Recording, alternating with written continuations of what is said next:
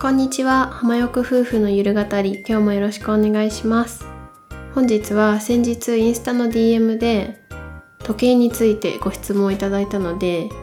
ちょっと我が家の時計事情をお話ししたいなと思っています。ちょくちょくね私がインスタのストーリーで、まあ、息子さんとか娘さんとかの様子とかをね上げてるんですけどでその時にちらっと時計が映っていたみたいでどういう時計にしてますか？チークとかしてますか？っていう DM をいただきました。我が家は時計を導入したのは息子さんが2歳2ヶ月ぐらいかなと思うんですけど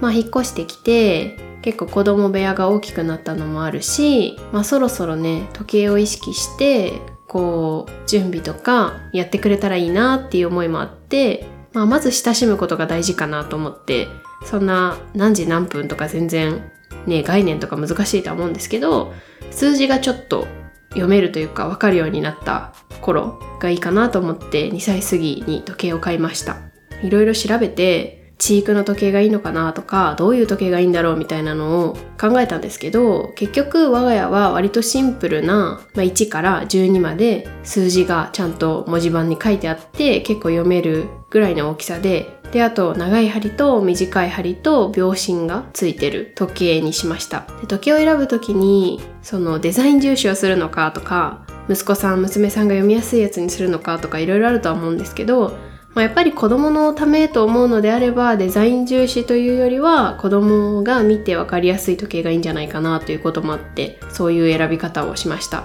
まあ、だからといってなんかあんまりキャラものとかをこうデーンとね表に出した時計とかはあんまり買いたくなかったのですごいシンプルなまああの周りがちょっとウッド調というかでできていて文字真っ白でみたいな感じのすごいシンプルな時計にしました。でね、まあ、息子さんには買う直前ぐらいから時計買うよみたいな時計っていうのがあってねみたいな感じでお話はしていてでまあ息子さん保育園にも行っていたからなんか結構こう時計を使ってね何時になったらお片付けするよみたいな声掛けとかも先生方がしてくれてたみたいで時計には割と親しみがあったというか時計って言ってたから存在自体は結構分かってたんですね。なので、まあ、我が家にも時計を買って暮らし始めました。で、結果、時計買ってすごい良かったなと思っています。日々の暮らしの中でね、もちろん育児ってせかさないとか、こうとことん付き合ってあげるとか大事ですよって聞くし、それは分かってるんですけど、でもやっぱり何時までには家を出ないといけないとか、何時までに寝てほしいとか、時間を意識して過ごすことってどうしても出てくると思っていてその時にこう息子さんにね声がけとしてじゃああの長い針が5になったらお家出て保育園行こうかとか今日はじゃあ何時に寝る？長い針が何時と何時どっちに寝る？とかお風呂に入る時間もうまくいかない時もあるんですけど何時になったらお風呂に入る？って声がけをするようにしていてそうすると割とすんなり何時になったから寝るか？とか言ってこう嫌がらずにベッドに行ってくれたりします。まあ、結構その時に我が家で気をつけてるのは息子さんにこう選ばせてあげるっていうのも大事かなと思っていて、まあ、その数字は12個あるので12個から選べっていうのは難しいからまあ私たちがもちろん主導権は握るんですけどじゃあ針が4と5どっちになったらお風呂に入るとかそういうちょっとした工夫というかっていうので息子さんに選んだと思ってもらってさらにスムーズにことを進めるみたいなこともやってます。まだまだその時計の概念っていうのは全然分かっていなくて1時間が60分とか、まあ、その短い針と長い針の関係とかそういうのも全然分かってはないので、まあ、今使ってるものとしては長い針とその1から12の数字っていう感じなんですけどそれでも息子さんにとっては長い針がどの数字を指したら何するっていう指針にはなっているので本当に買ってよかったなと思っています。まあ私たちもねいつ時計覚えたんだろうなんて全然覚えていないしいつの間にか時計って読めるようになってるものだからそんなに急いでね時計買うとかなんだろう、チークのためにとか、そこまでは正直思ってないんですけど、でもやっぱり日々の行動をね、スムーズにやってもらえると親としても助かるし、ちょっとこう、イライラというか、まあ、イヤイヤ期のね子供たちに向き合うのってとても体力がいるからそこを少しでも解消できたらいいなという感じです。